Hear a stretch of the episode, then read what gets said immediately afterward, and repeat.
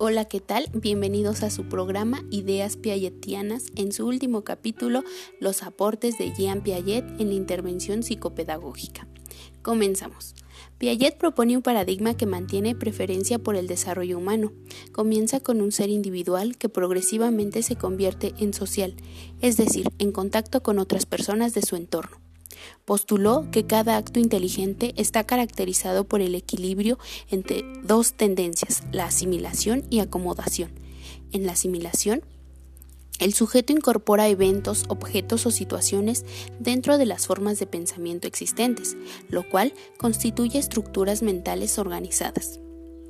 En la acomodación, las estructuras mentales existentes se reorganizan para incorporar aspectos nuevos del mundo exterior y durante este acto de inteligencia el sujeto se adapta a los requerimientos de la vida real, pero al mismo tiempo mantiene una dinámica constante entre las estructuras mentales. Demostró que con su metodología genética desarrollada para estudiar al niño, que el desarrollo se mueve desde lo individual a lo social razón por la cual tomó al individuo como la unidad de análisis. Así, el proceso de interacción social transforma la naturaleza del individuo, originando lo más impactante, que es el conocimiento humano, el cual es construido dentro de una cooperación social. Las concepciones lo condujeron a conceptualizar el desarrollo partiendo de estadios elementales y su correspondiente progresión a los siguientes estadios superiores, evolución, evolución que explicó a través de la interacción de los factores siguientes, la herencia genética, la interacción con el ambiente físico, la mediación sociocultural y los procesos de equilibración.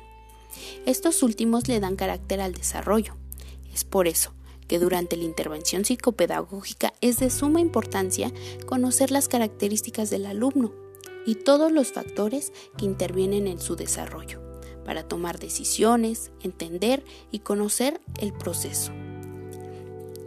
De esta manera conoceremos todos los avances y los procesos que realiza el alumno para llegar a su aprendizaje y nos permitirá conocer sus áreas de oportunidad para apoyarlo.